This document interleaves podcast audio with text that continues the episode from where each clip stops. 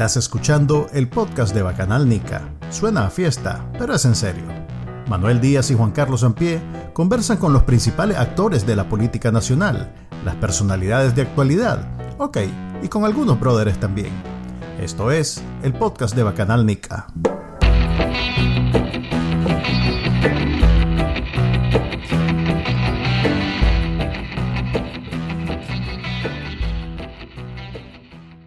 Ok, bienvenidos a un episodio del podcast de Bacanalnica, retomando un proyecto que ya tenía algo de tiempo. De hecho, el primer episodio que hice del podcast de Bacanalnica lo hice con Pedro Molina y tuvo mucha audiencia. O sea que es el regreso de Pedro y esta vez me encuentro con Juan Carlos Ampie, eh, ya de planta de Bacanalnica. Y bueno, y el invitado, digan hola, ¿cómo va la cosa? Hola, gracias por acompañarnos en esta edición inaugural del podcast de Bacanal Nica. No confundirlo con No pasa nada. No, es otra cosa. Yo la mera verdad, yo pensé que me iban a invitar a No pasa nada para hablar de, película o algo más divertido, ¿no? Que política. Queda pendiente. pero bueno, Ahora que ya pues, sabemos que, que, que, eso es materia dispuesta. No, eh. Pero ves película, no sé.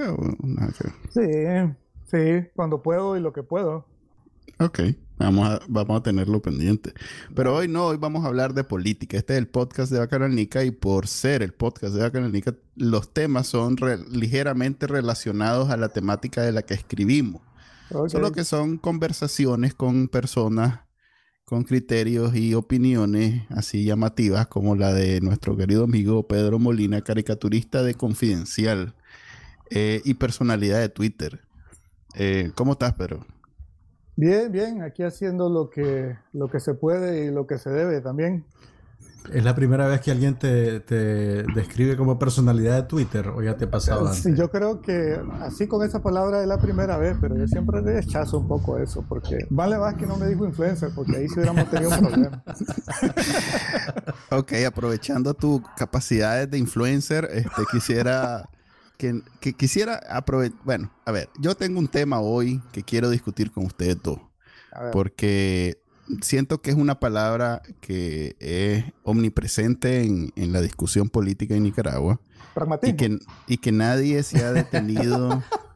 nadie, se, nadie se ha detenido a aclararla. Nadie se ha detenido a, describir de qué está hablando. No hay, una, no hay una definición aceptada por todos y la palabra es zancudo.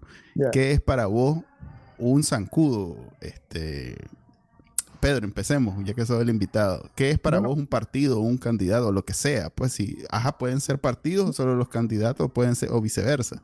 ¿Qué es zancudo? Pues para mí, digamos, dentro de la política, el zancudo es simplemente un político opositor colaboracionista en el régimen esa fue, digamos, la, génesis de la palabra con los conservadores en los 50, ¿no? Eh, y, así fue que nació el término. Así que básicamente eso es para mí. O sea, eh, vos pensás que se trata de un político, no de un partido. No, es que cuando hablamos de político, pues hablamos en el sentido amplio de la palabra. Pues. O sea, un partido, un, partido, por supuesto, está compuesto por políticos. Así que. A ver, entonces, a ver, aquí viene la, primera dificultad que tengo yo con el término. A ver. Em, vos hablas como algo homogéneo al referirte a los políticos que componen un partido. Yo no necesariamente lo veo así, por ejemplo. Eh, se habla mucho de las bases del PLC como algo noble, rescatable, eh, como algo que sí este, tiene su mérito pero se habla de Arnoldo Alemán como un gran pactista y corrupto y todo lo demás. Entonces debemos asumir que todos los políticos que se autodenominan PLC, todos son zancudos, o que el PLC es un zancudo. Entonces, fíjate que para llegar a esa discusión, primero tendríamos que tener otra discusión, que es que es un partido. Porque lo que nosotros entendemos en Nicaragua por, partido, lo que tradicionalmente hemos entendido prácticamente es, un núcleo familiar, que es la cúpula, que maneja ese partido y lo gestiona como si fuera su negocio privado. Luego está toda la gente que se adhiera al partido creyendo que lo hace por, por la ideología que el partido representa, por los ideales qué partido representa, pero que en la, a la práctica, a, lo tangible, eh, en realidad el partido se reduce a media docena de personas que son los que eh, realmente toman las decisiones sobre eh, la vida de ese partido. Pues. Ok, em, eso quiere decir entonces que todos los partidos son como una especie de negocios familiares. Por lo menos en Nicaragua. Eso, eso ha sido la tónica hasta ahora. No estoy diciendo que tal vez todos los que han existido en la historia, pero los que sí han marcado las pautas pues han, ido por ese camino, incluso si no nacieron de esa forma. Pues. Pero eh, al final han, han quedado en eso. Es un poquito la... O sea, yo coincido con Pedro y creo que es reflejo de la dinámica política que domina el país ahorita. Tenemos una simulación de democracia en la cual los que están operando son principalmente simulaciones de partidos, porque son organizaciones eminentemente verticales que no tienen realmente un, un cuerpo de miembros que tienen incidencia y capacidad de ascender dentro de la estructura y, o, capacidad de, aspirar a tener cargos de liderazgo que funcionen como verdaderos liderazgos y no como una manifestación eminentemente eh, clientelar y eh, obediente a la línea vertical que se, que se tira, pues, desde arriba. Eh, son esas cúpulas que los manejan y que básicamente los desvirtúan. ¿Y alguno de ustedes ha participado alguna vez en un partido activamente? Mm, yo no. ¿Vos, Juan Ok, yo sí he participado en más de uno, de hecho. En más de uno, no voy a poner aquí a sacarme el, currículum. Pero, pero sí te puedo decir que es como en las películas, pues que vos ves, la mayoría de la gente distingue la película por el actor y piensa que el actor tiene, es la película de tal, o sea, es la película de Tom Cruise. Aunque vos sabes que hay en medio, hay editores, directores, eh, sonidistas, o sea, hay todo un equipo que hace posible que esa película se dé. En los partidos hay de todo, pues hay desde el, el que hace posible, hace las conexiones para que todo el mundo se conozca, para que juntes a la, a la, a la, junta directiva, luego a los miembros, a los vocales, a los fiscales, a lo esto, lo otro. Entonces al final es, eh, no voy a decir que es como, como en teoría debería ser, porque en efecto al final de cuentas se convierte en un club más o menos de amigos, en efecto, no, no de familiares, yo diría que de un club de amigos donde todo el mundo tiene más o menos la misma visión del mundo, pues. Y que en efecto así debe ser. En general, Nicaragua es un país pequeño en donde este, pues no es no son, no estamos ni rompiendo los paradigmas ideológicos del mundo, estamos más o menos siguiendo, y de hecho, como dice mi tío Arturo, en general seguimos más o menos repitiendo lo de la colonia y, los partidos son una expresión, si bien colectiva, pero no son aquello, pues, de que, como, piensan los sandinistas, como venden los sandinistas, que, que, declaman eh, esas consignas revolucionarias y que todo el mundo dice, eh, eh, sí, sí, sí. En realidad, pues, somos brothers, tenemos más o menos los mismos intereses, nos juntamos un grupo de gente que tiene más o menos esos mismos intereses y formamos un partido. Pues en este caso en Nicaragua hay como dos grandes corrientes que izquierda y derecha, si quieren, les podemos usar, pero en general se refiere a los más conservadores y a los menos conservadores. No me atrevería a decir que hay progresistas en Nicaragua, pues históricamente, tal vez hoy en día. Yo te diría que casi que casi que no hay izquierda, o sea, si, si vas a poner al frente sandinista usando como avatar de izquierda, tus políticas son neoliberales y ultraconservadoras. Pues estoy usando eh, lo que conozco como progresistas en Nicaragua, que sí hay, hay. O sea, las feministas, por ejemplo, son progresistas, quieren que avance el sistema, no quieren quedarse en, en, el sistema ese donde las ven como, como decía Daniel Ortega en los 90, perdón, en los 80, pariendo hijos, que esa es la función de la mujer, pues. Entonces, en efecto, sí hay en Nicaragua una idea, hay un grupo de gente, hay hay una corriente ideológica progresista, pero no quiere decir que que sea mayoritaria. Por eso digo, lo que sí es mayoritario, según mi apreciación, es los conservadores y los un poquito menos conservadores. Pero volviendo un poco a la, pregunta original, eh, en términos prácticos, yo siempre he considerado, ahora voy a dar mi respuesta, que zancudo se refiere al que por sí mismo no vive, o sea, el, que depende del poder actual, el poder en el poder en el poder, en este caso el Frente Sandinista, tal vez antes era Somoza, pero eh, depende de los sandinistas para existir. Y por eso chupa la sangre, pues es alguien que no vive solo, pues que necesita vivir del otro, es como un parásito.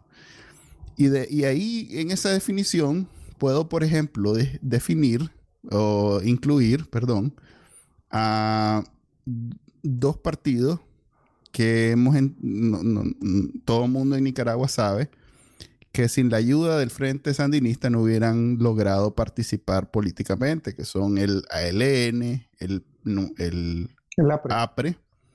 el nuevo PLI, el que le quitaron a, bueno, el, ALN también se lo quitaron a Montelegro, o sea que ahí hay dos zancudos que vienen de... y el PC. Ay, no, si puedes mencionarlo a todo, hermano. Ok, e, ahí, ahí es donde quiero llegar, ahí es donde quiero llegar. El Partido Conservador ha existido incluso en momentos donde solo así el viejito, más viejito de tu familia todavía se acuerda de ellos y vota. Pero existe. O sea, mañana deja de haber sandinismo y te aseguro que va a existir el Partido Conservador. Es un partido que históricamente ha tenido eh, gente que lo, que lo, que lo quiere, que, que, vota por ellos, que no te voy a decir que mucha gente. Y, no, estoy claro que ese, tema de tener muertos y, gente que, sí, eso, muertos como candidatos en las últimas elecciones no sea zancudismo. Por supuesto que lo es. Pero más allá de siete puñales y más allá de ese zancudismo reciente, el, el Partido Conservador es un partido de historia. Mira, exacto, ya que apelas a historia. Pero esa es la cosa. El sancudismo empezó con el En diferentes momentos puede, puede tener diferentes funciones. ok. si vos lo ves desde el punto de vista histórico, el, el sancudismo empezó con el Partido Conservador en, los 50. Ok. Entonces, eh, partiendo de la, digamos, de la, de la definición que yo te daba, un partido supuestamente opositor, pero que más bien es colaboracionista con el régimen.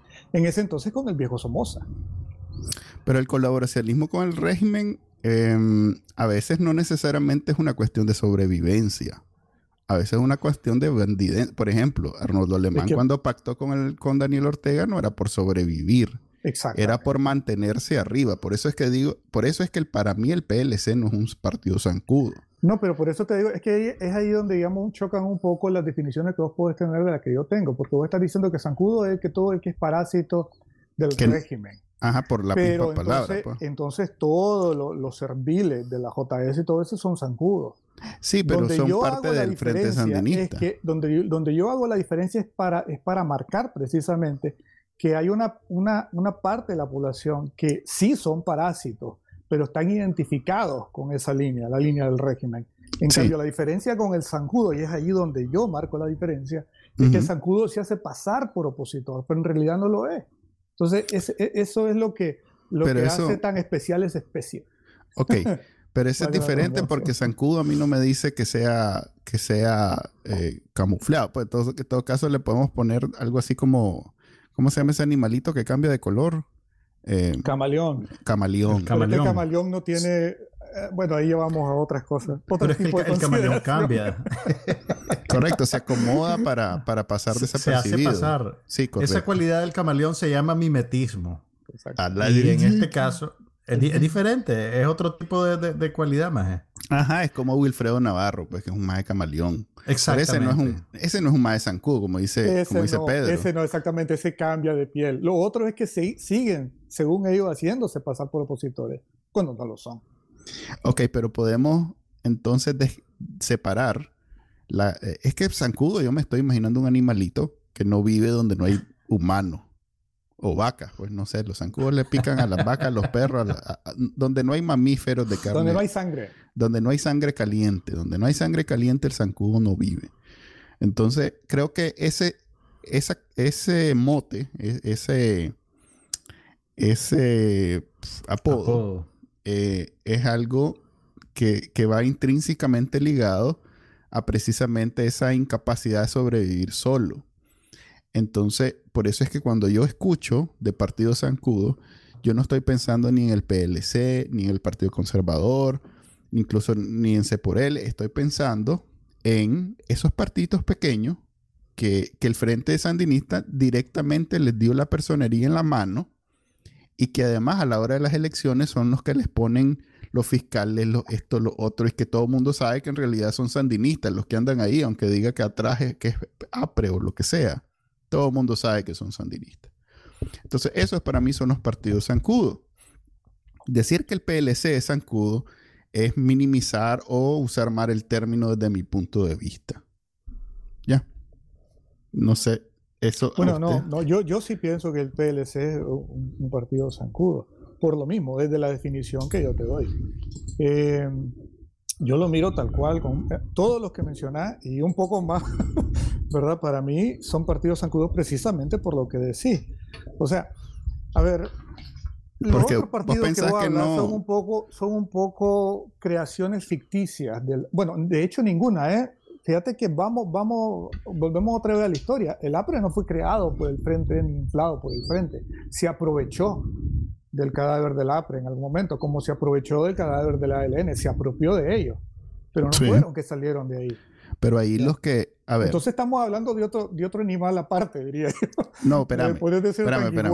O, espérame, espérame, espérame, El frente se aprovechó, lo estás viendo desde el punto de vista de los sandinistas, pero desde el punto de vista de los políticos que componen hoy en día esos partidos, esos partidos lo que hicieron fue eh, chuparle la sangre al frente para sobrevivir. Pero eso es lo que vamos viendo de, los otros también, del PLC, por ejemplo, con la gente que supuestamente dio, el golpe ahorita en el PLC. Eso es lo que van buscando. O sea, y, entonces son es la misma dinámica. Yo conecto, absolutamente yo conecto eso con, mm. con, la idea de que el zancudismo no está suscrito únicamente a la actividad electoral. Pasa todos los días en la Asamblea Nacional y no son, no son solo los partidos que sobreviven de estar aliados a un partido mayor o a un partido más fuerte. Eh, son también los que, los que ya sabes que son votos incondicionales en la Asamblea. Y ahorita el PLC te diría que está mutando para convertirse en un zancudo sin apologías. Puede ser. Porque pero, todos estos diputados están votando por todas las, leyes controversiales que el Frente está tirando ahorita. ¿Sabes que un y ya saben que cuentan con esos votos. Ajá, Pedro. Un zancudo sin apología es un sapo. no, a ver, no saltemos de animal. Este, ahí, ahí creo que radica la diferencia. Para mí, el, problema es que cuando eh, yo estoy hablando de zancudo, veo una relación desigual. Y, y, obviamente hoy en día nadie está al nivel de los sandinistas porque tienen las armas, tienen el gobierno, tienen el dinero, tienen todo. Pero hace muy poco el PLC y el, y el sandinismo negociaron de tú a tú. No fue una cuestión como, digamos, eh, desde un comienzo los que hoy en día ocupan el APRE, que ni siquiera me acuerdo de sus nombres, mm, eh, este, lidiaron, transaron con el frente, pues. Eh, ellos nunca fueron de tú a tú. O sea, fue una relación de yo soy la vaca, vos sos el zancudo, y vos vas a chupar la sangre que podás, pero ah, no nos enredemos. El día que te pase la cola, vos te morís. Acuérdate que el APRE lo fabricó Bolaño. Sí, no, yo sé, yo sé. Pero es que todas estas cosas, eh, pues Montelegre le han hecho la jugada dos veces. Y entonces cada vez que le hacen la jugada, lo que termina ahí es un zancudo. Pues, eh, ahí sí, pues. Porque el MAGES cuando se retira se va con la, con la organización y la estructura que en algún momento lo apoyó. Entonces queda sobre el cascarón y entonces ese partido se convierte en un zancudo volando. Luego en las elecciones es cuando vemos que de pronto tiene candidatos en todos lados y resulta que son candidatos de, del frente, pues que todo el mundo sabe, son fiscales del frente. Y ahí es donde se, se, digamos, se oficializa su eh, calidad de zancudo. A ver, sí, por ejemplo, fíjate que usando ese argumento que vos decías que si el PC es o no es zancudo, para mí es un zancudo por excelencia. Eh, el, ¿Cuántos votos sacó en la última elección el PC? ¿Cómo llegó César a ser diputado? Si ni siquiera con el número, supuesto números fiscales que tenían que haber presentado sacaron como, uh, como, como resultado electoral. O sea. Y por eso decía yo que el, el Partido Conservador ha hecho, eh, a ver, en las últimas elecciones tuvo prácticas zancudistas, pero yo al partido no lo considero un partido zancudo precisamente porque es el primero que ha existido en la historia de Nicaragua, pues. Y el primer zancudo. No puede ser zancudo Estamos hablando de historia. El primer estanque ¿eh? donde había zancudo. no puede ser zancudo si no, no puede ser zancudo si no le estás chupando la sangre a nadie. Y en este caso el Partido Conservador, si bien ha estado en las Malvinas en algunos momentos, pero, pero nunca ha sido... lo que podemos concretar entonces es decir, o sea, fueron los primeros zancudos, dejaron de zancudar porque no los pelaban ni para zancudos por una época y han vuelto a ser zancudos. Han, han, tenido etapas zancudistas, digamos. Pero, pero creo que ha sido más una cuestión de circunstancias, eh, sobre todo desde que la, la, el, Nicaragua se dividió entre sandinistas y antisandinistas. Entonces ya no había mucho lugar a, las paralelas históricas del liberalismo y el conservatismo. Conservatismo, creo que lo dijo. Ok, eh, podemos concluir entonces que no estamos de acuerdo con la palabra. Yo tengo una, una definición, mm, digamos, más eh, científica. y la de nosotros es más. No, pues que yo me... vernacular. La, mía es más práctica y no voy a usar la terrible palabra, ¿viste? Dije ok. Ok, entonces más pragmática. Creo que está siendo, creo que está siendo muy generoso con tu definición. No, no, pero, sí, no, no. Pero no vos dale. no, dale. Quería decir esa, cuando la palabra es, es, literalmente lo que, lo que significa, pues, o sea, ¿cómo es la palabra? A ver. no es científica, es literal. En pues. esta, para estas elecciones que vienen este año, ¿En qué momento ya podemos definir la cualidad de zancudo en una organización o en un mm. partido o en un sujeto? Cuando ya se declaren los candidatos, cuando empiece la campaña, ¿qué, qué pensás vos? Aquí podemos, si querés, pasar al siguiente tema, que es el de los dos bloques que tenemos actualmente en Nicaragua. Creo que estamos de acuerdo que hay dos grandes bloques, el, de la coalición y el de la Alianza Ciudadana. Estamos de acuerdo que hay dos bloques. Ok. Estamos hablando de, está hablando de oposición para que seamos más claros. Claro, claro, no está, hablando de sandinismo. Em, entonces, de esos dos bloques, nos pica la lengua para decir cuál de los dos es zancudo, aunque yo sé que Pedro no le pica. Eh, él se la rasca, sí, la lengua.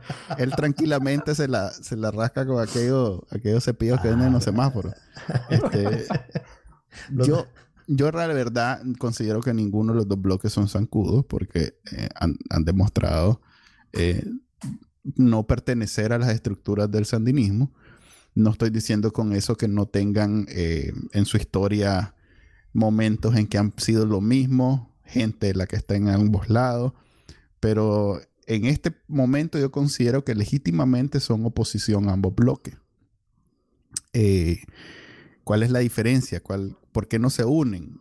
Ajá, Pedro, ¿qué, qué pensás vos?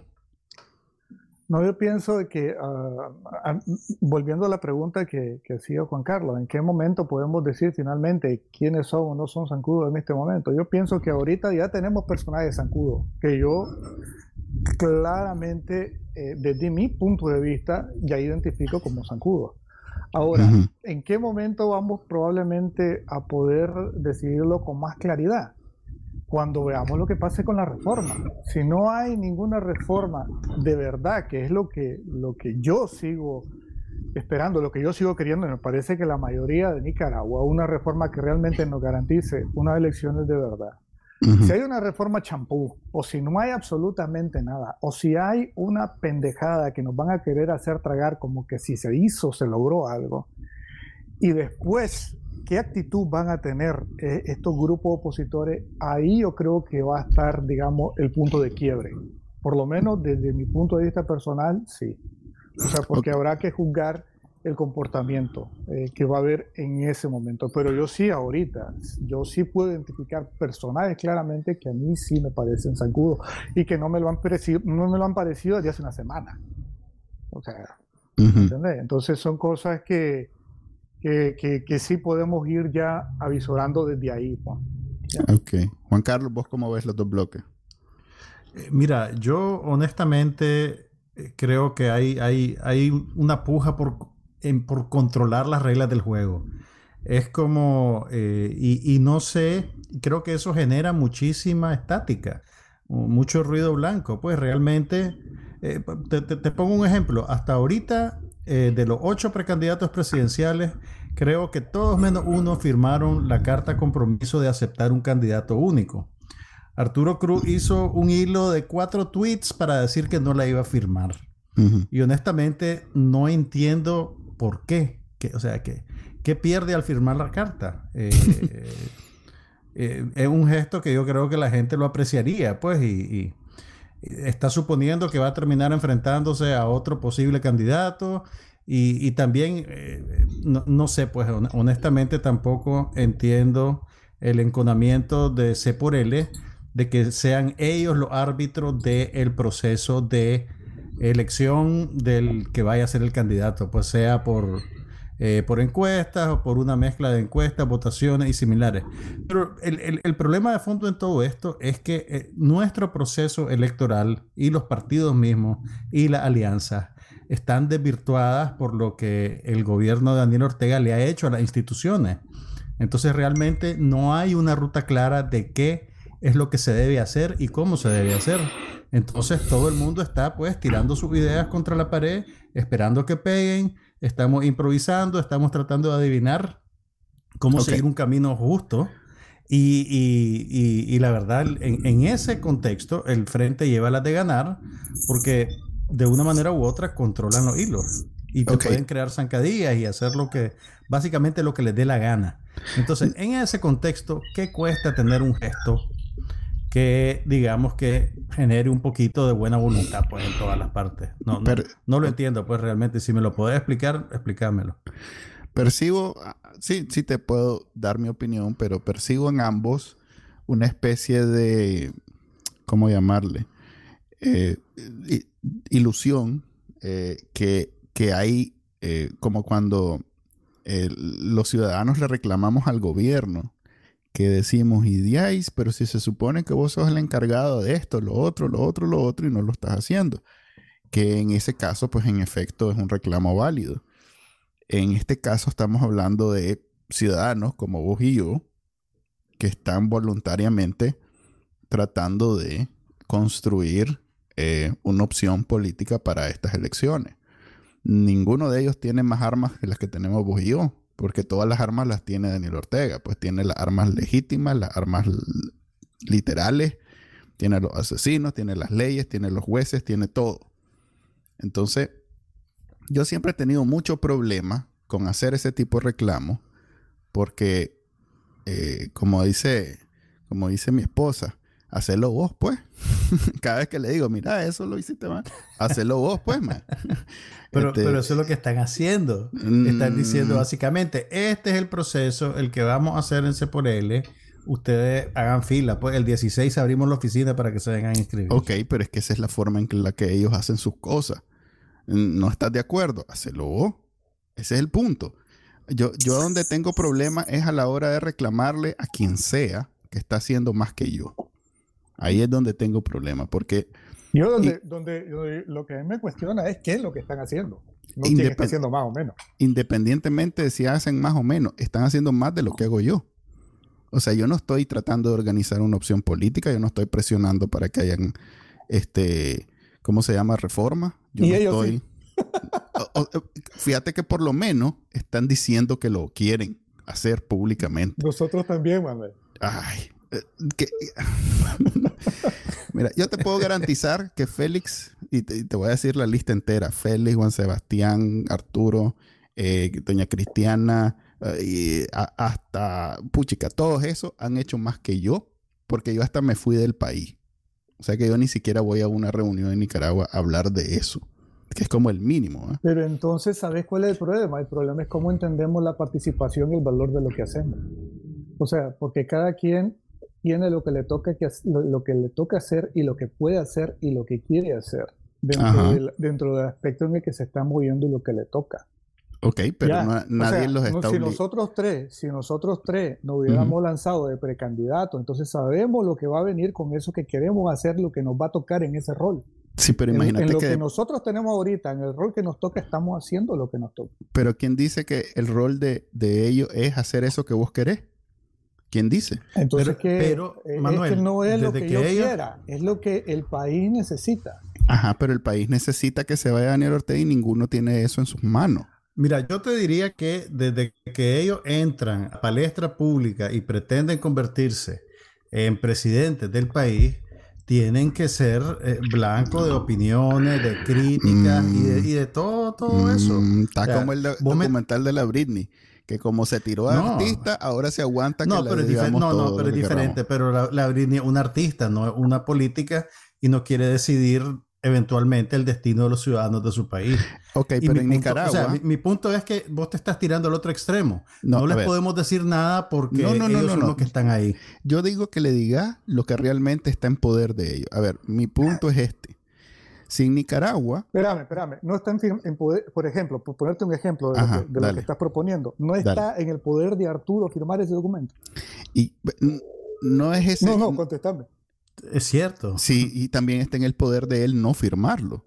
ok, y entonces después. Ok, pero, pero, ¿quién dice que firmar ese documento sea, eh, como dice el mitibarellano? A ver, ¿quiénes son los que quieren que lo muchos tíos, Manuel. Así es. Sí, mira, yo te soy de familia numerosa. pero no compartimos esos tíos. a ver, mira, está bien, está bien, sí. A ver, Mientras en Nicaragua nos sigamos viendo como tribu, en donde yo estoy contra vos, yo no tengo, he dicho públicamente y cada vez que alguien me pregunta en privado le digo lo mismo. Yo, brother, así sea el Cheyenne de Pocho Mil que se lance a votar por ese MAE. Cualquiera de esos zancudos que vos, que, decimos que, existen y que este, dan vergüenza y no sé qué, hasta eso voto por esos MAE. Yo no voy a dejar de votar, así sea el que sea.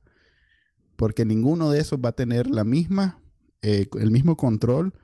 Eh, es la tormenta perfecta que es Daniel Ortega en el poder. Vamos a mejorar. Aquí va una pregunta entonces. ¿Votarías por ello aunque sepas que no va a servir absolutamente para nada? Es que sí va a servir porque, las elecciones... Ese es, el, plan de... No, hombre. Las elecciones no son eso. Las elecciones no son un, juego de 0 a 100. Ah, perdón, de o 1 o 2. No son binarias. No son o perdés o ganás. Es algo bien... este eh, con muchos matices. Y, y podés ganar punto .5, pero vas a tener punto .5 más de lo que tenés ahorita. El juego político no es solo de... No es como el fútbol, pues que o ganado o perdiste. No. Es de, pero, estás hablando de unas elecciones normales. Exacto. Estás hablando de unas elecciones transparentes. Hasta en elecciones... ni siquiera sabemos si vamos a tener eso. Hasta en elecciones no transparentes, el solo hecho de que la gente se motivó a ir a votar manda mensajes, tiene un símbolo. Yo nunca, nunca he dejado de votar, nunca voy a dejar de votar, así sea eh, la opinión pública que ah, se la va a robar y entonces el que va a votar en realidad es, vendido. No me llegan eso. eso. A ver, Manuel, eh, el, problema con, la forma en que vos lo ves, una vez más, una vez más vuelvo a la historia, para entender que no estoy inventando nada. Esa misma vaca nos la están vendiendo desde 2006, Manuel. ¿Verdad? no importa, no importa de que, de que si, si, este jodido va a ganar y va a la presidencia porque va a haber una segunda fuerza que va a ser beligerante y que va a hacer algo y que se ah, no, no, no, no, no, yo no estoy, etcétera, etcétera, etcétera. Yo no estoy, yo no estoy asumiendo lo que. No absolutamente para nada. Nos engañaron con eso. Pedro, es que no, no, yo no estoy asumiendo que alguien que no soy yo va a hacer lo que yo quiero que haga. Ese es mi punto pero yo voy a hacer lo que me corresponde y a todos nos corresponde ir a votar porque si no, la otra forma es o la monarquía o las revoluciones. Pero es que ese no es el debate. El debate, no es si ir, a, si ir, a, votar o no. El debate es si vamos a tener elecciones. O sea, si esto que vamos a tener, que van a haber vamos a tener, porque yo te voy a decir, obviamente, si son elecciones, si es un proceso al que podemos con toda tranquilidad ética decirle elecciones. No, hombre, eso, no va, eso no va, a existir. ¿Cómo vos vas a decir de que, de que, por ejemplo, de que no vaya a votar la gente? No, al contrario. Hay que ir a votar. El problema es si es eso lo que vamos a tener. Pero esa es una, esa es una posición bien purista, eh, eh, bien, o sea, incluso es, es como completamente ajena a la realidad nicaragüense desde que existe Nicaragua. Nunca hemos tenido eso y probablemente no lo tengamos en los próximos 30 años. No, no estoy Nicaragua ha sido. Pero tiene que ser el referente. de niveles aceptables, Manuel. Yo no estoy y, diciendo. Y vamos, y vamos a, la misma, a la misma vara con la que vos me dis, por ejemplo, quién puede, por quién votarías vos o por quién no. Yo, como te lo, te lo decía en, Twitter la vez pasada. O sea, sí, o sea, como vos mismo decís, y, el, el, ejemplo que yo también te usaba en Twitter, si fuera el Chayán de Pochomil, pues por el Chayán de Pochomil. El problema, el problema es que no tendríamos que vernos forzados a hacerlo con el Chayán de Pochomil. Ah, no, claro. Pero eso no, eso. no estoy seguro yo. De, que, de que estar bajando tanto la barra sobre lo que podríamos aceptar, llamar como un proceso electoral, eh, es demasiado peligroso, sobre todo sobre todo bajo una dictadura. Ok, entonces aquí está mi problema con esas posiciones. Por un lado, nadie está diciendo que eso es lo que aspiramos. Yo simplemente estoy tratando de eh, hacer análisis en base, con base a lo que muy probablemente va a suceder, mm, basado en toda la historia de Nicaragua y que no somos Noruega, pues. O sea, Nicaragua incluso, hasta en las elecciones que consideramos como buenas, han habido irregularidades, que es el, eufemismo para decir, este, hay, hay, hay, hay boletas en el cauce. Eh, entonces, partiendo de ahí, no digo que esa sea mi aspiración, pero partiendo de ahí, que eso es la, lo más probable, lo que va a suceder, eh, ¿cómo puedo yo exigirle a alguien que ni siquiera tiene las herramientas para conseguirlo que haga una diferencia? busque cómo resolver que eso sea diferente. Es más, eh, ya he visto políticos. ahí están, Manuel. ¿Cuáles son las herramientas? Si las herramientas están todas en manos de Daniel Ortega. las herramientas son las que, las que, las que venimos proponiendo desde hace rato. ¿Cuáles son? Las herramientas precisamente es lograr la unidad suficientemente fuerte para hacer presión por conseguir una reforma de verdad. Lo que pasa es que no quiere usarla. ¿Sabes por qué? Y te voy a, usar una metáfora. Espérate, Pedro, pero Porque usar esa herramienta es cansado y complicado. Parémonos Entonces se van a lo más fácil. Lo más fácil es el escenario que vos estás proponiendo. Parémonos ahí. Eso es como decir, la, cura del cáncer es que te cures del cáncer. Todo el mundo lo sabe. Te estás dando la herramienta. Eh, eh, dentro de la metáfora del cáncer, esto es decirte, la cura del cáncer es esta quimioterapia. Esta quimioterapia te va a costar vas a vomitar, vas a sudar, te va a dar fiebre, ya, pero al final te va a curar. Hasta hace Lo que pasa es que cuesta mucho eso, así que mejor te tomas las gotitas de Maduro y esperar que eso te vaya a cenar. no, es que Ni Maduro se tomó la gotita, ya lo vacunaron. Eh, el, el, nivel de los mínimos, o sea, la teoría de los mínimos de la que me estás hablando, eso es. A ver, hasta hace muy poco, todavía en el 2019, es más, en el 2020, todavía para la creación de la coalición, que fue en febrero del año pasado, algo así, em, la oposición estaba completamente unida. ¿Ya? Incluso la coalición fue como el último tuquito de unidad, porque hasta ese momento estaban unidos las, a ver, los grupos que fueron visibles en, la, en la revolución de abril del 2018 pero en ese momento incorporaron al PLC, al YATAME y este el otro. O sea que ahí fue incluso mayor la cosa. Ajá. Del 2018 a la creación de la coalición, hubo una unidad este, bastante eh, fuerte. O sea, digamos que es lo más, lo más cercano a lo que hemos estado a una unidad sólida. Fueron varios meses, por no decir años. Y yo no recuerdo ningún avance en conseguir eh, nada de lo que vos decís. Porque seguimos en, lo, Porque la misma supuestamente estaban trabajando, esa es la excusa que nos dieron, y te recuerdas de eso, que no hacían otra cosa porque estaban trabajando al interno en fortalecer esa unidad. Y al final resultó que era toda, o sea, una pantalla, era teatro. No, no, no, no, a ver, hubo unidad. Desde abril, del primer, desde el primer eh, este, de la, pues cuando se formó la alianza y, el, primer diálogo hasta la formación de la coalición, hubo unidad. Nadie decía que hay dos bloques, ahí había un bloque. Lo que habían eran actores, de pronto entrando y saliendo, como el movimiento campesino, como obviamente el PLC, los conservadores y esto y lo otro, no estaban necesariamente integrados en esa dinámica de trabajo, pero estaban trabajando juntos toda la oposición y no nos acercamos más o menos a donde estamos ahorita. El punto es que... Ah, pero acordate que en ese momento, porque vos ya me, estás hablando desde abril 2018, acordate, en ese momento habían otras prioridades. Estaba la liberación de los presos políticos. Tampoco se logró. Habían cosas en la agenda que eran de prioridad en ese momento. Ahora, si no se hubiera logrado nada, y mira que aquí estoy aquí yo jugando un poco al abogado del diablo, ¿eh? Pero si no se hubiera logrado nada, hoy tendríamos no los, ciento y pico presos políticos que hay, tendríamos más de mil. Entonces vos pensás que eso fue gracias a la unidad que hubo en ese momento. Habría, habría presión, por supuesto, de la oposición para lograr eso. Creo que estamos hablando de cosas eh, que no hay... A ver, ¿cómo medís vos qué presión había en esos tiempos versus la que hay ahorita? ¿Cómo lográs vos saber qué es lo que Daniel Ortega siente como presión.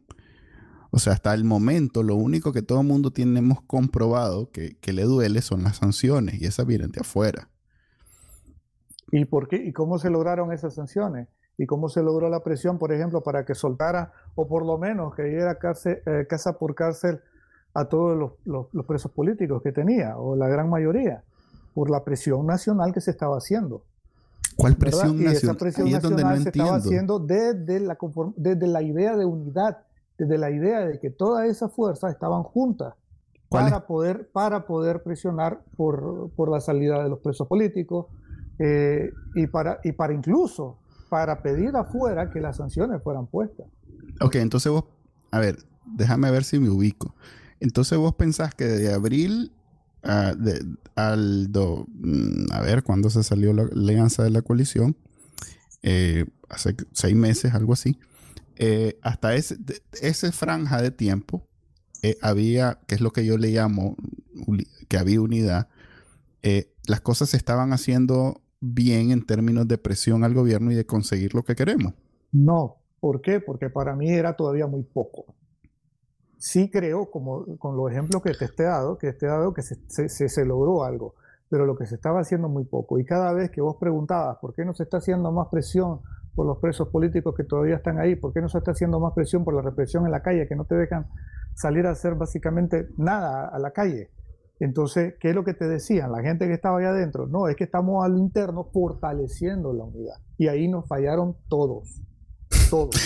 Y, y pues tenés como saber que en realidad fortalecer la unidad no significaba un reto como el que como finalmente vimos que, que cuando dejaron de hacer ese esfuerzo, ¡prum! se desbarató.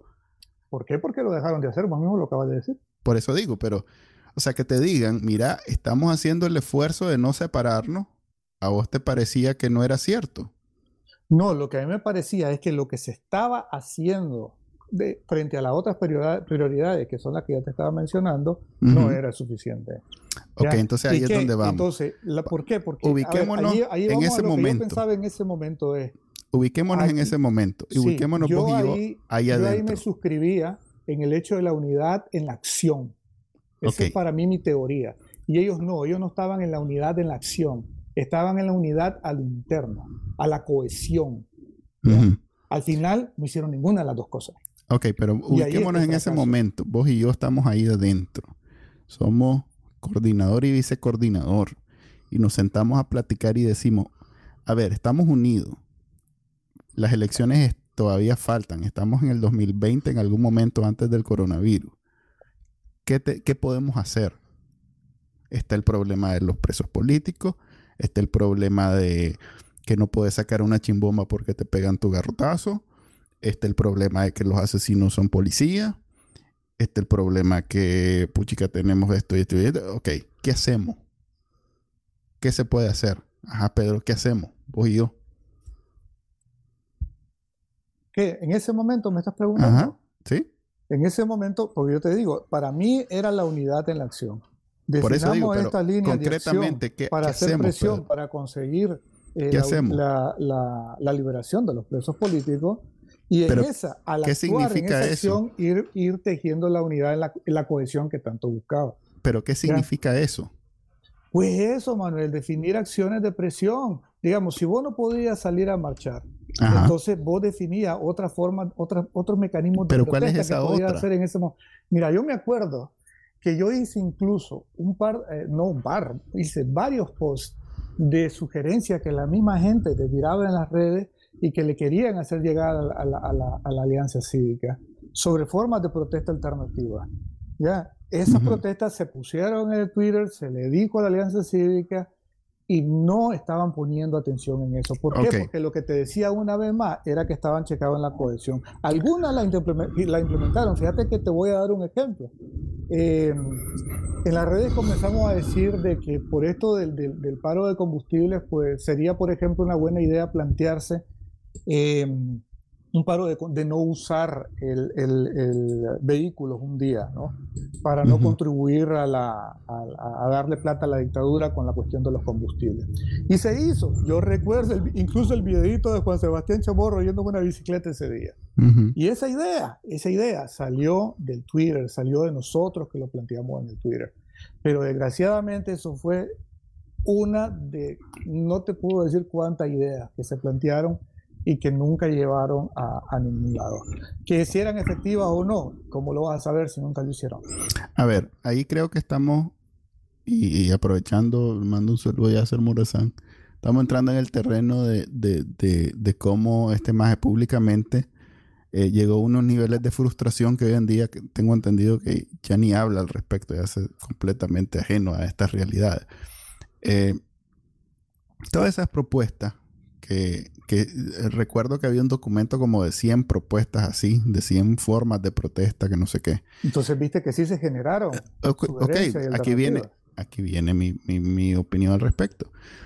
Todas esas propuestas, por un lado, este, en la mayoría de los casos, eh, no había un efecto real en, en, lo que andaba buscando. Pues ninguna de ellas eh, liberaba preso, hacía que la policía te dejara marchar. O sea, ninguna de ellas iba a tener el resultado que nosotros andamos buscando, por un lado. es lo que le critica. Espérame, espérame. Ya dependiendo de cuáles eran tus metas, ¿sí? Ya te escuché si estamos claros en las metas. Por eso las he repetido varias veces. Estamos hablando de libertad de presos políticos. No, no, o sea, por ejemplo, una de las metas es que no te, que no te permitían protestar. Y vos, y vos estabas proponiendo tres o cuatro formas de protesta, alternativas de protesta, entonces estabas consiguiendo esa meta que era seguir protestando. Ok, pero, pero déjame elaborar el argumento. Por un lado, no resolvían el, tema central, que es lo que todo el mundo te está exigiendo, y lo que adentro de la organización es lo que los que están adentro también están ahí por eso. O sea, recordemos que ahí hay gente que es muy cercana a la realidad de los presos políticos. O sea, vos no le puedes decir a, los parientes, a las madres, a, las hermanas, a las esposas de los presos políticos, vamos a, vamos a hacer esta campaña bonita, eh, positiva sobre este, ir a pegar papeletas eh, como una forma de protesta y que eso va a sacar a mi pariente. No. Ah, y entonces, aquí estamos para sacar a los presos políticos. No, no perdamos el tiempo en esas cosas pequeñas. Y no te lo digo como solo un argumento exclusivo de los que tienen carne en, juego. Te lo digo como que en general la, opinión pública en todo momento, ese es el, e, ese es el, rasero que usa.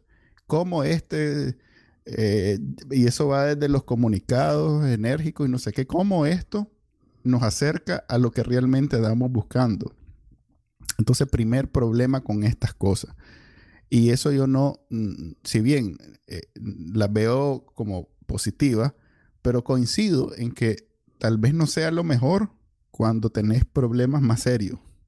O sea que hasta me incluyo yo en ese grupo. Eso por un lado. Pero por otro, y este es el más importante, este es el problema de la convocatoria.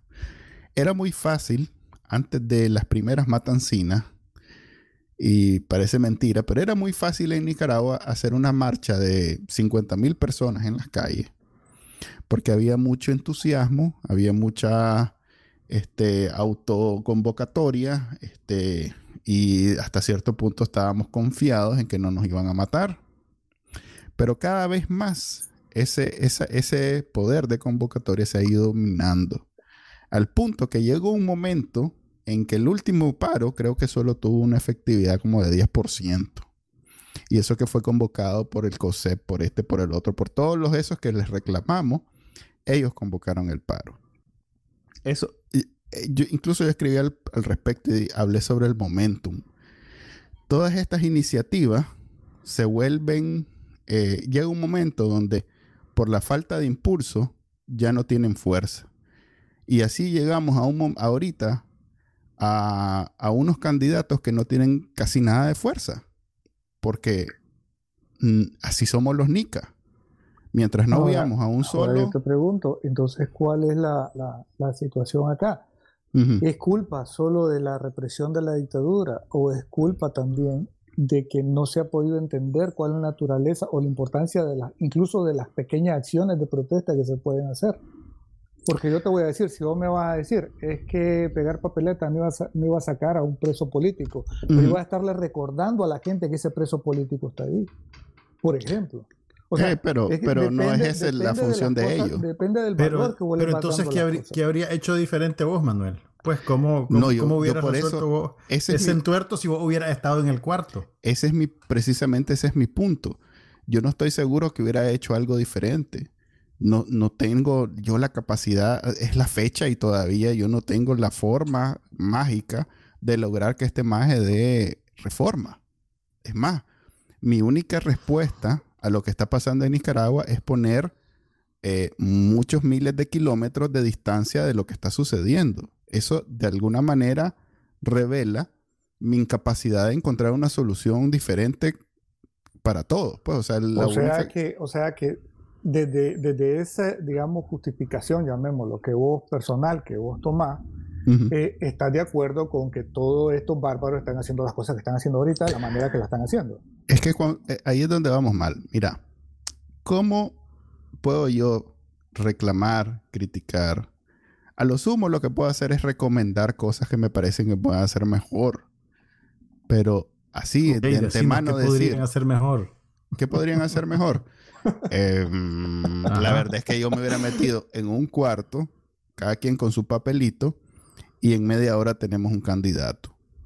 Porque es mucho más fácil para los NICA eh, organizarnos con, eh, sin, sin tantas opciones este, en términos de liderazgo, sobre todo cuando este, el respaldo a ese líder es lo que lo hace fuerte. O sea, Daniel Ortega por sí solo no es nadie. Es un viejito eh, que no tiene ni siquiera grandes argumentos, teorías, ideas. Em, el maestro solo sabe repasar la historia y hasta la repasa mal. Pero el respaldo que tiene de gente que hace posible la, dictadura es lo que lo hace peligroso. O sea, imagínate que agarramos al equivalente a Daniel Ortega, pues, un viejito sin muchas luces, con solo eh, ínfulas de, de, ¿cómo se llama? De, profeta. De, profeta es, ¿no? Eso, pues. El que sea, lo podemos ir a buscar al mercado y mira, venga, don, mire, usted va a ser presidente. El que sea, si lo apoyamos de la misma manera que el Frente Sandinista apoya a Daniel Ortega, ese señor va a ser presidente. ¿Ya? El problema es que primero, los que pueden ser, que ya dijeron que quieren ser, no se han puesto de acuerdo entre ellos porque tienen inseguridades. Pues, o sea, dicen, yo quiero ser, pero no estoy seguro de que aquel maje no tenga más respaldo popular que el que tengo yo. No, en serio queremos que eso piensen. Por supuesto, porque si no ya hubiera dicho. yo, tengo, yo tengo absolutamente la visión contraria. Cada eh, uno cree que tiene suficiente, la, suficiente. Ok. Eh, ¿Vos crees que, que, algunos padecen el poder de la negación, Peter? no. Eh, no, no. yo creo que si alguno de ellos estuviera seguro de eso, ya hubiera no, no firmado el, documento. hubiera dicho, hubiera dicho, cállate, maje, si vos no, vos no sos nadie, yo soy, yo soy. Como, eh, como cuando, no sé, en algún momento yo jugué fútbol y había un maje que era bueno, ese maje no, no andaba con, con sensibilidades, pues estaba claro. Vos y yo sabemos que te escogían de último. Por eso, por eso. Así es. Pero yo recuerdo que había un mae que era tan bueno que se daba el lujo de vulgarear a los demás. Eso yo no lo veo. En efecto, no lo veo. A lo sumo lo que veo es a alguien que se... yo sí veo a uno que se da el lujo de vulgarear a los demás, que no lo diga otra cosa, pero bueno. Ah, mira, mira, este proceso que está pasando aquí es, es, un proceso natural en el que tenés un número X de personas que tienen pretensiones políticas y tienen todo el derecho de tenerlas, pero eh, la premura de la circunstancia hace que todo esto sea mucho más dramático. Hay demasiado en juego. Así es. Eh, simplemente esto que está pasando ahorita debería ser un proceso que toma años. Y ahora resulta pues que lo tenemos que apresurar y, tiene que dar un resultado en, en, menos de un mes pues. Entonces obviamente vas a tener un montón de, de, de, presión pues y eso es lo que está pasando ahorita. Pero yo quería tener la oportunidad de preguntarle aquí a Pedro y a Hugo y porque este, todas estas críticas eh, me, me imagino que son porque hay un plan trazado y cuando ustedes ven que eh, alguien se sale de ese plan trazado, entonces viene la crítica. Es como cuando a un funcionario le decís, y si aquí están las leyes, no tenés que andar preguntando, sé lo que dice la ley. No, yo, sí miro un plan trazado de otro lado, fíjate. ¿Cuál es el plan trazado? Yo no, yo no creo que sean, que sean críticas eh, inválidas porque, porque le tienen tema a X o Y candidato. Pues yo creo que desde que te tiras a candidatos son blanco de críticas. Y aquí si querés, podemos meternos un poquito en el tema que querías cubrir vos sobre las, la supuesta toxicidad de Twitter. Eh, básicamente, pues la gente siempre va a tener opiniones sobre vos y sobre lo que vos querés hacer y sobre cómo lo estás haciendo. Pero eso no, es esperar. No eso no es como quitarse, capear el bulto y decir la gente. No, y, que vos te lanzaste candidato, entonces vos ya sabes que te van a criticar. Yo, a ver, estoy hablando con ah. dos que, que, de ustedes he visto que han dicho zancudo aquí, este, han criticado candidatos, partidos, han criticado. Mira, podés, chequear mi Twitter. Oye, sí, Todavía no le he dicho zancudo a nadie. No, no, no, empecemos yo por ahí. Sí, o sea, yo sí en el caso, ¿eh? pero, yo, sí, yo, fui explícito. O sea, yo fui claro y, he dado mi argumento y mis argumentos no son ni nuevos ni novedosos. ok. Ya, así eh, eh, en el caso concreto explícito eh, de, la persona o del candidato que, que a mí me parece, como te decía, ¿te acordás? Hablábamos al principio de que si podíamos hablar de partidos zancudo y todo eso. Yo sí veo partidos que van a la tendencia al zancudismo, que ya han sido zancudos antes, eh, y, que, y que hay políticos, una vez más, dentro de la concepción de lo, de lo primero que te dije, de mi concepción de lo que es un zancudo, de un político que quiere pasar por, por opositor cuando es colaboracionista, eh, claramente que, que, está ahí y que, y que es obvio para todo el mundo, por lo menos para cualquiera que haya seguido desde 2006 un mínimo la política y, en este país. Ok, yo, no lo veo ni tan obvio. La, la, Dale, Juan. Mira, lo que te iba a decir es que yo creo que están sobre, se está sobredimensionando la importancia del discurso en Twitter. Partí de que los usuarios de Twitter realmente son una élite pequeña, no solo por el acceso a la comunicación y el acceso a la conectividad, sino también por, por el interés de participar en esas dinámicas. Pues realmente eh, y, cada quien construye en Twitter su cajita de resonancia, seguí a la gente que te gusta, seguí a la gente que te interesa escuchar, y no necesariamente es un referéndum sobre una personalidad. Entonces yo creo que hay que, hay que, o sea, no, no hay que, que rasgarse mucho las vestiduras porque, porque sentís pues que están crucificando a alguien en Twitter. esa es la dinámica de ese discurso, pues. casi que te diría, incluso en Estados Unidos, donde hay más penetración de Twitter, y donde tiene más peso, realmente es un mundito cerrado que te sirve para leer lo que piensan ciertos sectores de la sociedad. Puede ser, pues, pero, pero no son definitivos tampoco. Pues es, sí, ¿no? Es, casi, es una proyección de esa, de esa manera de existir interpretativa que tenemos ahorita. Pues en las redes sociales todo el mundo es un actor y estás presentando lo que vos crees que es la mejor eh, versión de vos mismo. Eh, claro, la otra gente pues, puede pensar distinto y tener otras opiniones, pero realmente es algo que puede ser un reflejo tergiversado de la realidad, pero nunca es la realidad. Ahora, mira. O, si lo llega a hacer accidentalmente, pues, ¿me entendés? sí. Eh, en, realidad, en el gran esquema de las cosas, el Twitter es algo que, muy pequeño. Ajá, Peter, perdón. No, no, está bien. Termina tu idea y lo terminaba. Sí, sí. No, mira, es que el punto también, lo que yo quería apuntar es de que vos también tenés que aprender a apartar el ruido y, entender, o sea, porque haya mucho ruido en Twitter no significa que no haya en realidad eh, un, nivel de, de, opinión importante o por lo menos argumentada a la que deberías de estar poniendo atención. O sea, porque haya mucho ruido, porque haya mucha toxicidad y todo eso no significa, o sea, lo que pasa es que cuesta, digamos, filtrar todo el ruido para quedarte con lo que...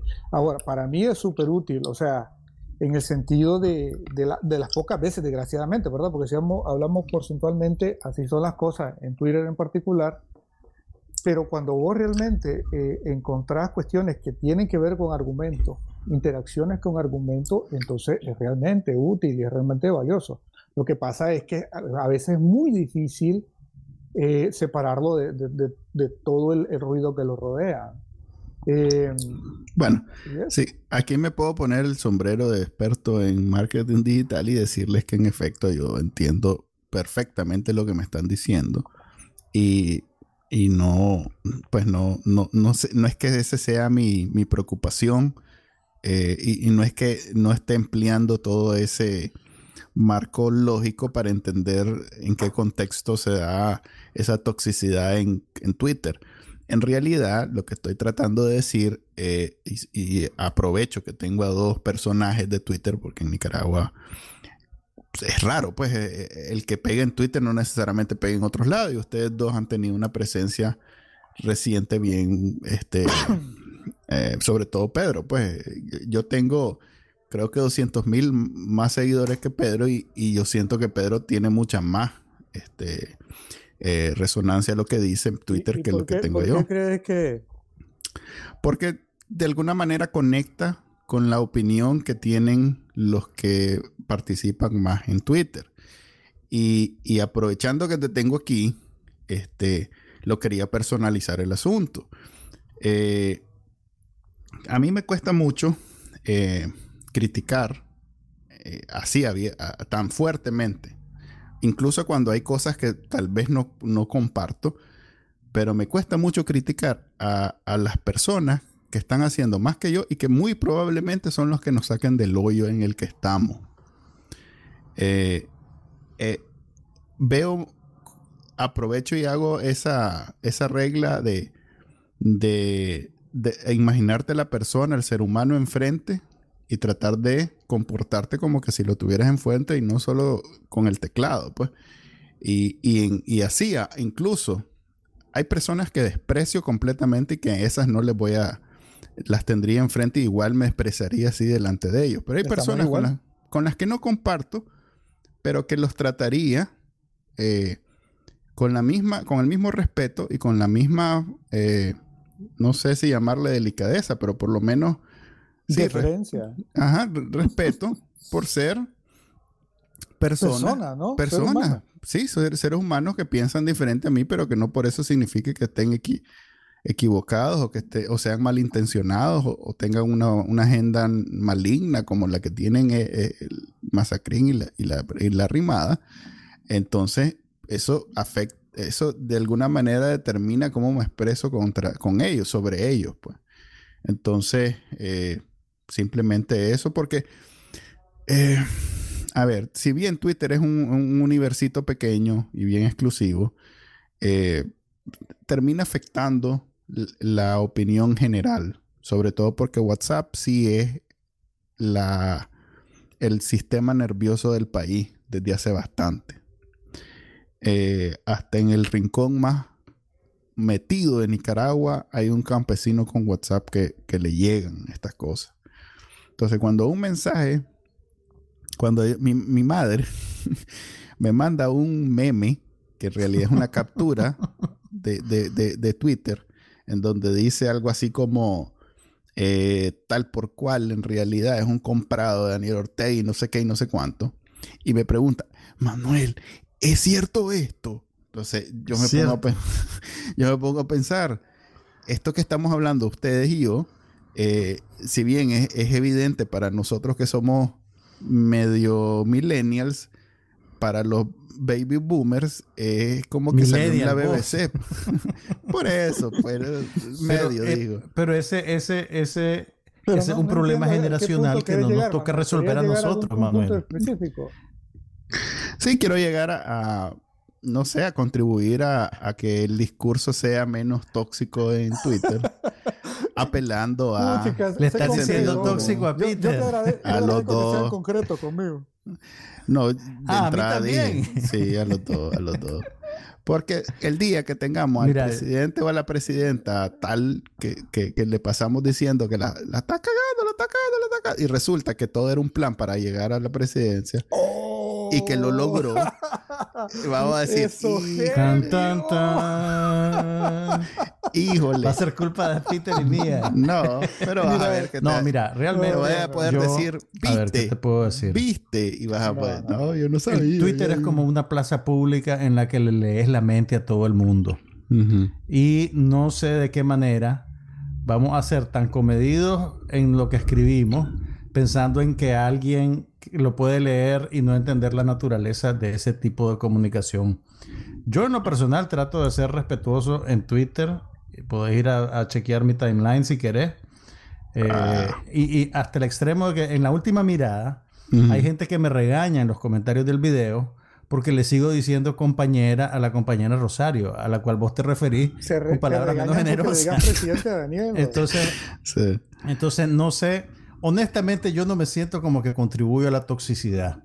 Okay. Y sí creo que, pues en general la gente, eh, eh, eh, Twitter es, una plataforma pública en el sentido completo de la palabra, pues, y ahí la gente te va a decir lo que quiera, lo que, lo que quiera decirte, y vos podés proceder a dejar de seguir, bloquear, silenciar, que son herramientas válidas, pues, pero, pero realmente, pues, no siento que tengamos una responsabilidad mayor de, de, controlar nuestras opiniones pensando en que pueden afectar a X o Y personas que, que, no entienden la naturaleza de esa comunicación. no, no soy influencer.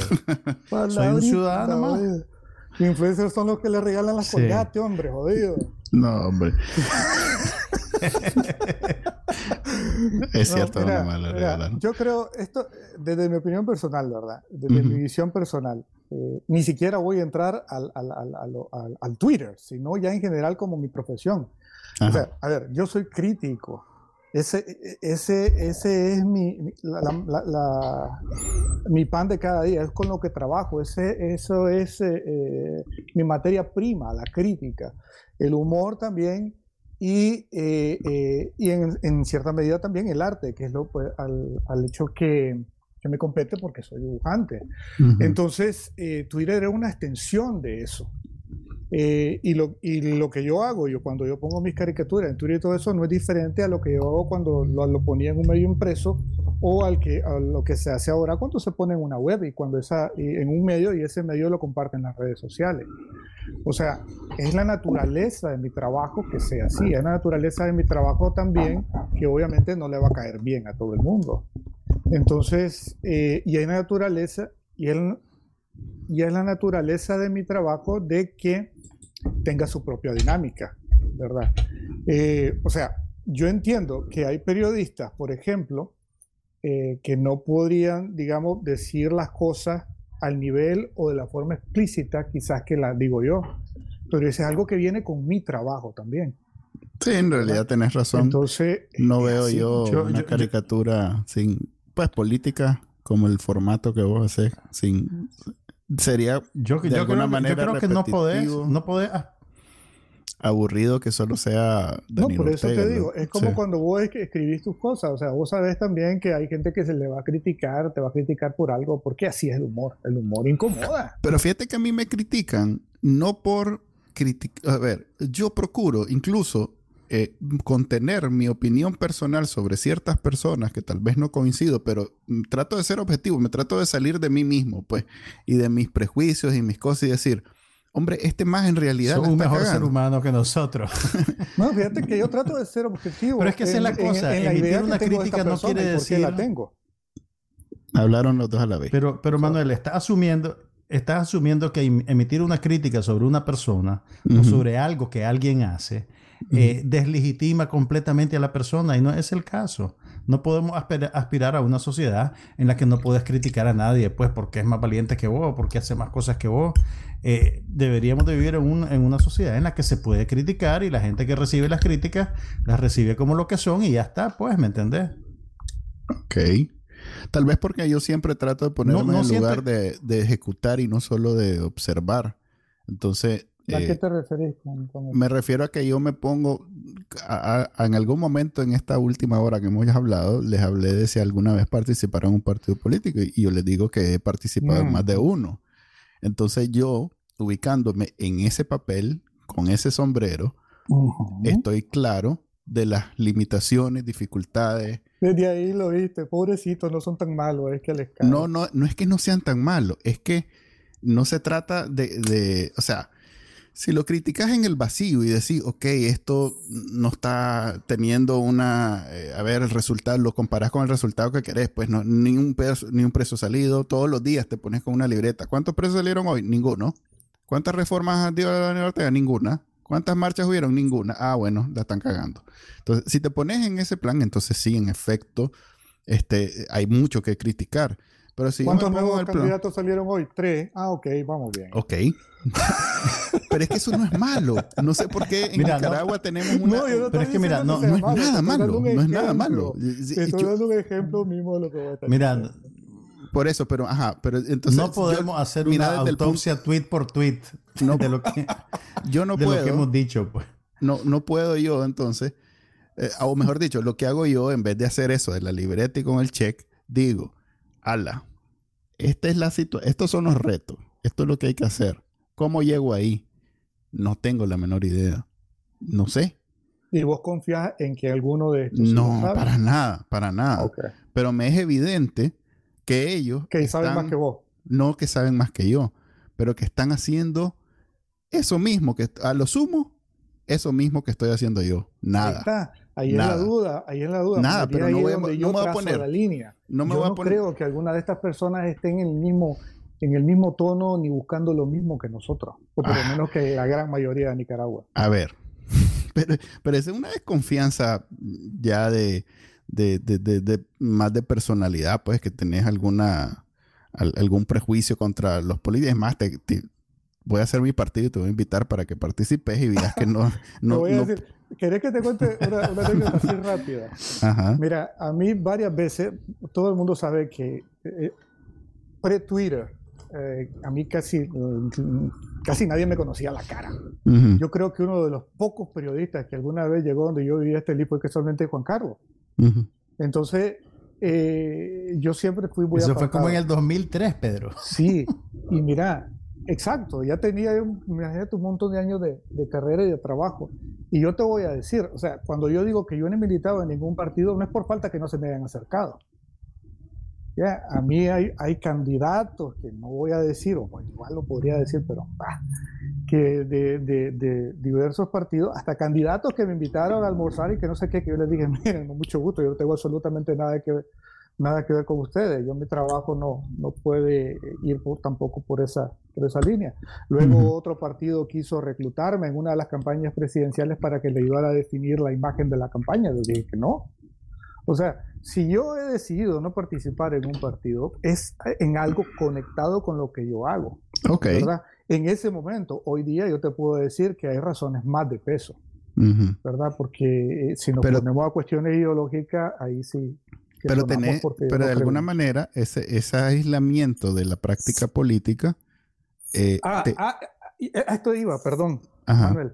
Cuando vos decías, ah, que yo estuve adentro y que así se organizaban y todo eso, pero lo que vos me estabas relatando no es propio de, los partidos políticos per se, lo que me estabas relatando es cómo se organiza cualquier otro movimiento social o, organismo o lo que sea. Y en eso sí he participado y he, visto lo mismo que vos.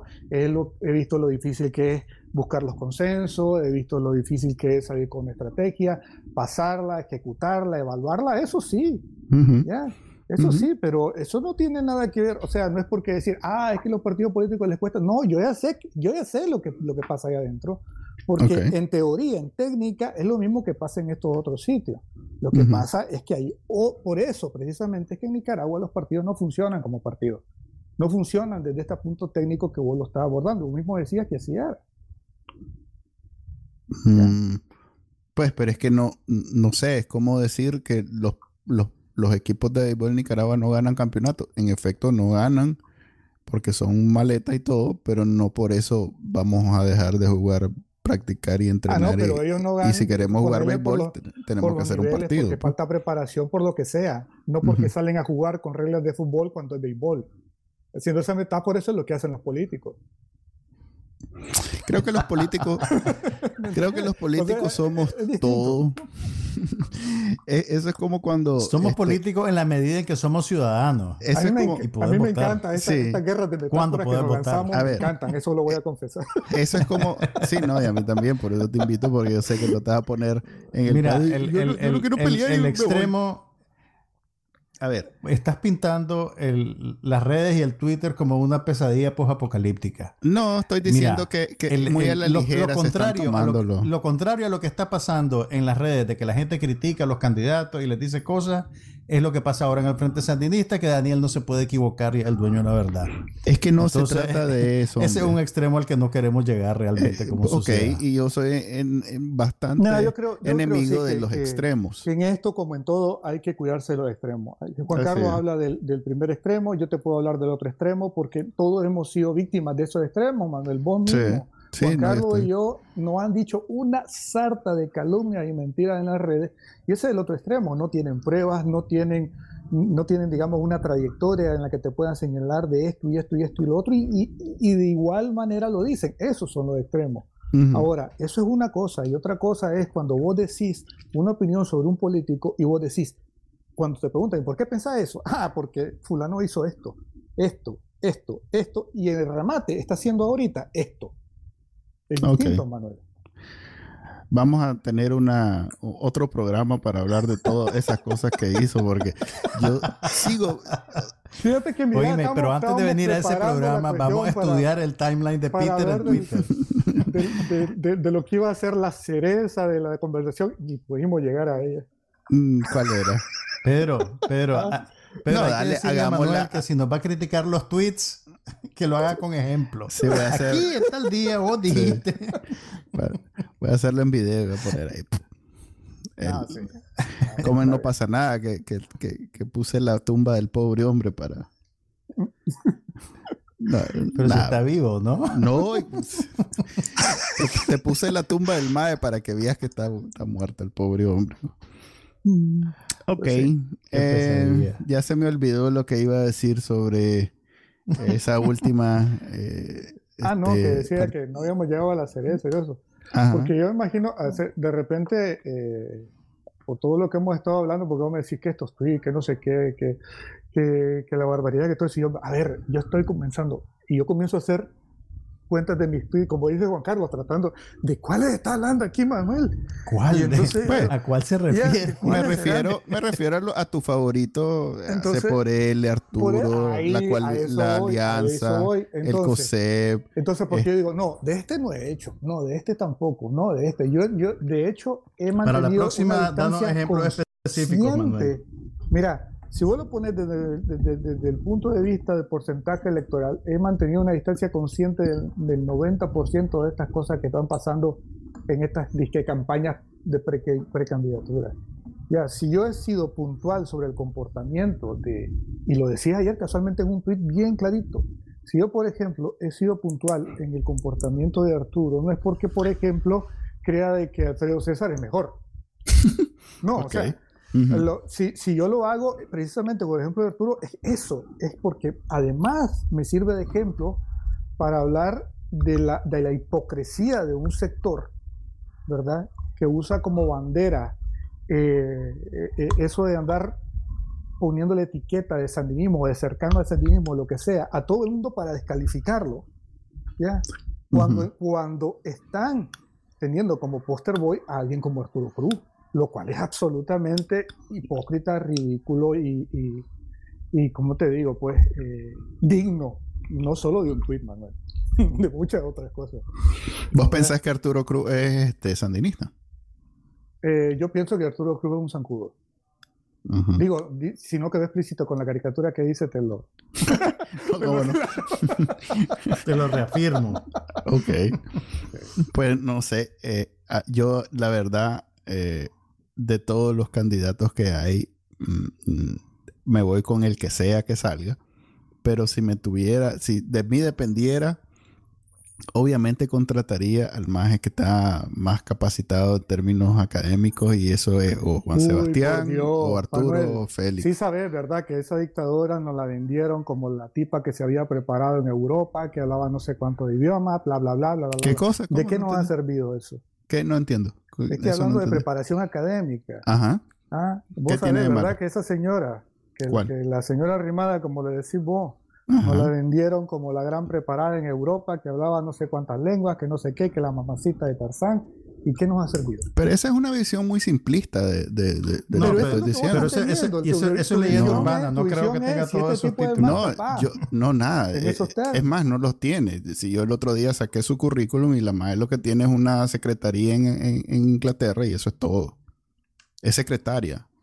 Pues, no estoy diciendo que ser secretaria sea eh, algo malo, pero estoy diciendo que ni siquiera es una licenciada, es una secretaria. Es a, lo que, es a lo que voy yo. Que la, pero ¿cómo vas a comparar un doctorado en Oxford o un doctorado en, Estados Unidos con... No son suficientes. yo no estoy diciendo que lo sean, pero yo lo estoy tomando en cuenta.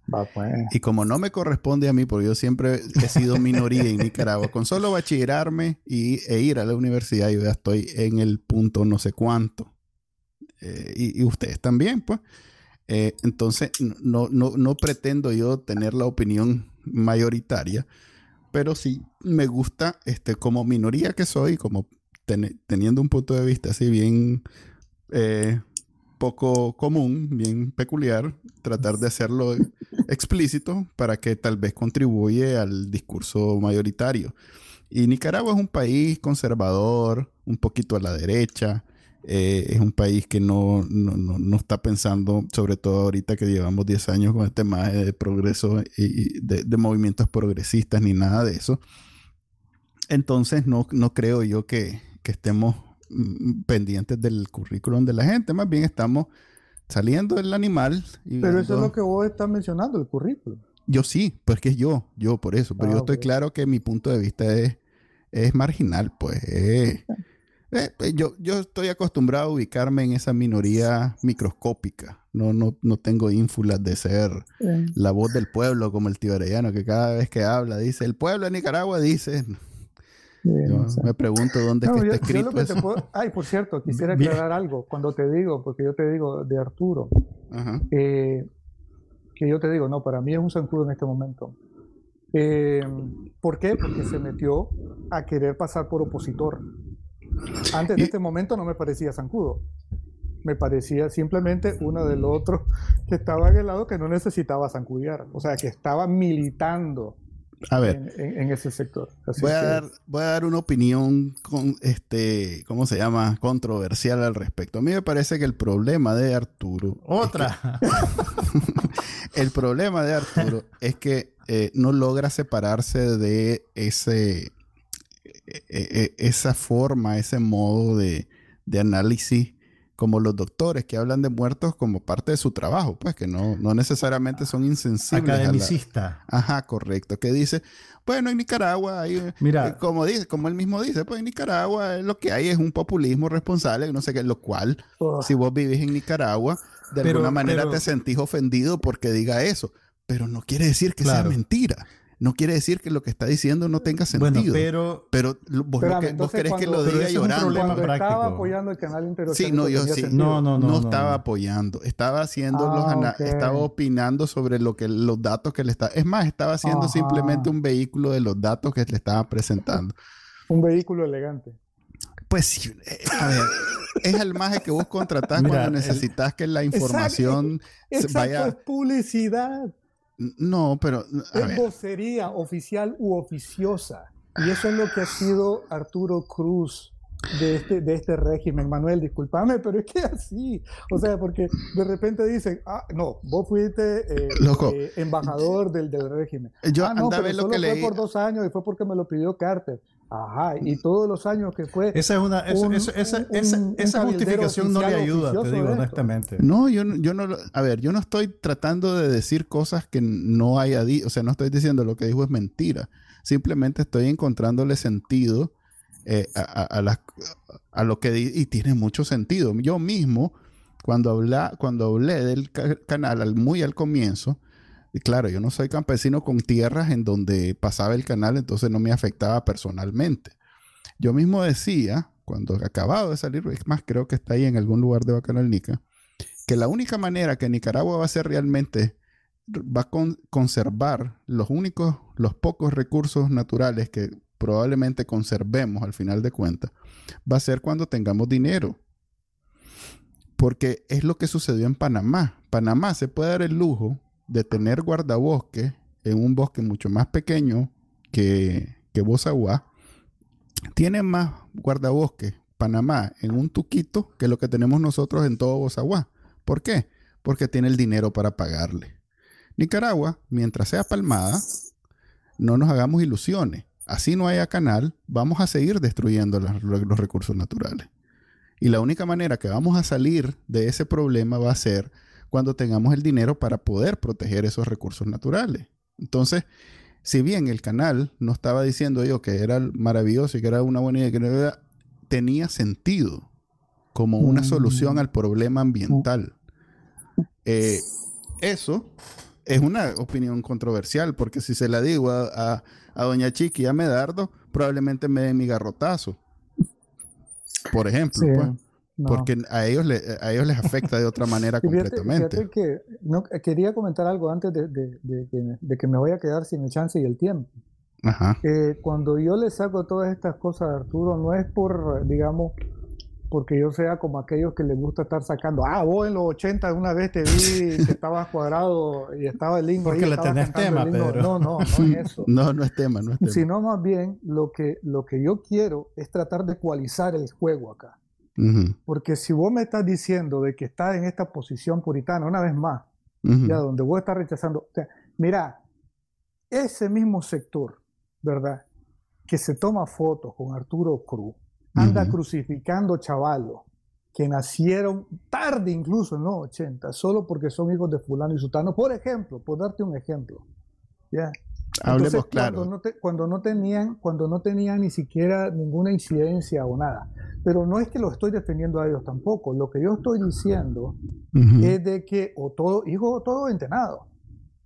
Ok. Entonces, pero si vos entras en esa dinámica, entonces lo que yo estoy haciendo precisamente acá es usar los mismos argumentos que ellos usan y demostrarles por qué esos argumentos son totalmente inválidos. Ahora, eh, Ujú. eso es lo que, eh, por un lado, lo que, lo que yo estoy haciendo con Arturo, y por otro lado, Ujú. eh, porque a mí realmente eh, el otro factor, ese es uno de los factores, y el otro factor es este feeling, esta cosa que ya se habla por debajera, y ya, ya ni tanto por debajera, ya bastante explícitamente, de, de- de un plan de co- cohabitación con el régimen.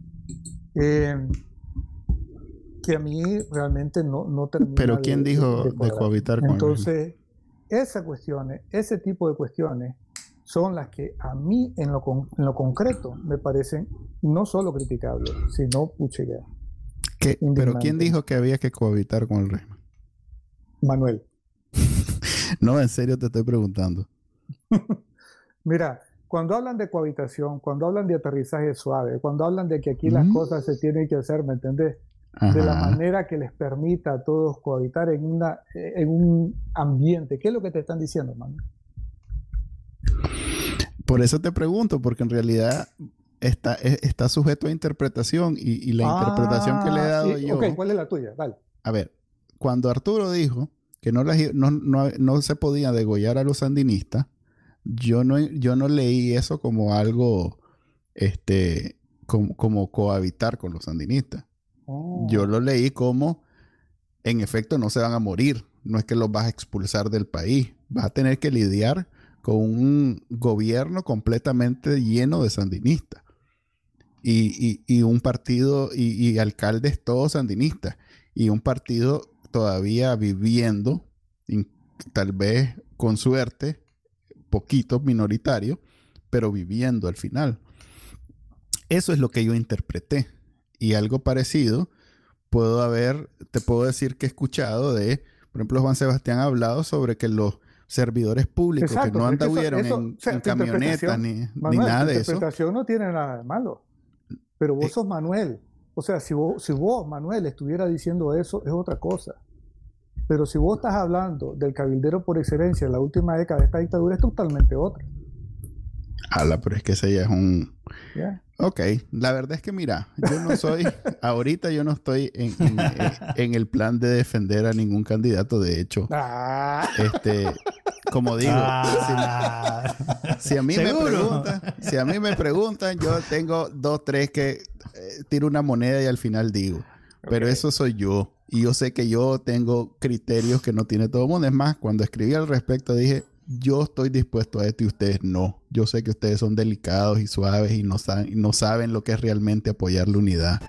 La unidad es que va a apoyar hasta Arnoldo Alemán, hasta ese apoyo. ¿Estás dispuesto vos a apoyar a Arnoldo Alemán? ¿Vos crees entonces que Arnoldo Alemán sería parte de esa unidad que vos estás hablando? Independientemente de que yo no estoy, yo estoy claro que no depende de mí. Es que Lo que estamos hablando aquí es que si van a haber elecciones o un caballo de Troya. No me, no depende. Yo, apoto tres veces por Arnoldo Alemán si puedo. Pero no es Daniel Ortega. El que sea. Es más, puede ser otro sandinista. Y hasta ese otro sandinista va a ser un, eh, eh, una mejoría marginal, pequeña, pero va a ser una mejoría. El problema una vez más es eso, Manuel, que si estuviéramos en un contexto electoral real, confiable, está bien, está bien. Y la si forma mi abuela tuviera está bien, yo, yo te celebraría y te digo, tenés razón, pero no es eso lo que tenemos. Y si mi abuela tuviera ruedas, sería bicicleta. Así dice el Chele Griffin, ¿no? Y en esa nota...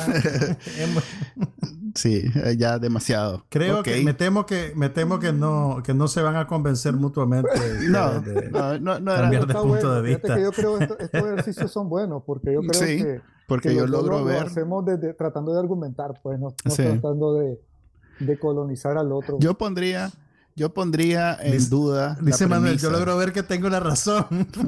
no, yo, a mí me gusta no necesariamente ganar los argumentos, pero sí mover el piso de los argumentos esos sólidos, porque yo soy bien agnóstico. Entonces, la, cuando yo veo a alguien muy convencido en algo, primero me da curiosidad de cómo llegó ese convencimiento, porque yo nunca he estado convencido de nada, ni siquiera de yo de mí mismo. Entonces, ¿cómo logra alguien llegar a ese convencimiento absoluto? Y segundo, trato de mover un poquito el piso para ver si ese convencimiento en realidad es tan sólido. espérame, Manuel, vos no llegaste al convencimiento, el convencimiento absoluto que Daniel Ortega es absolutamente lo peor de Nicaragua. Ah, no, eso sí. Ay, entonces sí se puede. Por eso digo, pero eso. Y no solo con eso, sino con otras cosas. Pero es, una, es monumental la cantidad de, de, de, pruebas y de, y de cosas a favor de ese, de ese, de ese hecho. Gracias, evidencia. Gracias, es, una cuestión. Es abrumador. Podemos, podemos estar de acuerdo en eso entonces. Sí, es abrumador. Podemos terminar en una nota conciliadora. Sí. Terminamos en una nota conciliadora. Hay algo en lo que todos estamos de acuerdo. Sí. Es más, yo eh, eh, en el momento escribí, Reales es el que más ha robado, por mucho. Esos 4 mil millones de Venezuela eh, le gana a cualquiera. Y eso es lo de ahorita, Por eso. Reales es el que más ha robado. Y eso es lo que sabemos. Muerte es el que más ha matado. Porque si, agarramos la, su, parte de la guerra civil de los 80, más los que lleva ahorita, por, de calle es, lo, es el que más ha matado. y, ¿Y cuál era el otro? Ladrón y violador. Yo lo que te decía en Twitter, yo no creo que haya un solo crimen que ese, ese no lo haya cometido a esta altura. Uno solo. Y violador, digamos que hay violadores que violan mujeres. Digamos que hay violadores que roban, que violan niños. Pero requiere un talento especial, mal, mal usado el término, para violar a tu hija menor de edad. O sea que ladrón, asesino, violador, en los tres, en los tres. Absolutamente todo lo tiene. Yo no, no creo, como te decía, que, que, existe un solo crimen que ese tipo no. Por, e, por eso digo, por eso digo, el que vaya, el que caiga, el que sea, yo por ese voy a votar. Ese más va a ser mejor, por mucho. Lo que yo digo que ojalá que haya elecciones ah, libres para que se pueda hacer eso. Está bien, estamos de acuerdo. Muchas gracias, Pedro por venir a este... Gracias a ustedes por la invitación. Yo me la pasé muy bien. Yo no sé si, si Manuela sufrió mucho. No, no. tengo callo. Vamos a terapiarlo, vamos a terapiarlo, no te preocupes. No, está bien, como dice mi mamá, yo soy, ¿cómo se llama? Espíritu de contradicción siempre. Exactamente, casi tenemos el mismo pollo y, la misma persona. No, no, del, mismo rango. sí, sí, sí. ok, muchas gracias por escucharnos. Se despide de ustedes Manuel Díaz. Y despídense, pues. Carlos Ampie. Eh, Pedro Molina. Este fue el podcast de Bacanal Nica. Compartilo, déjanos una reseña y enseñale a tu abuelita cómo escucharlo. Te lo va a agradecer. Suscríbete en Spotify, Apple Podcast, Google Podcast. Y por supuesto, también puedes escucharnos en bacanalnica.com. Hasta la próxima.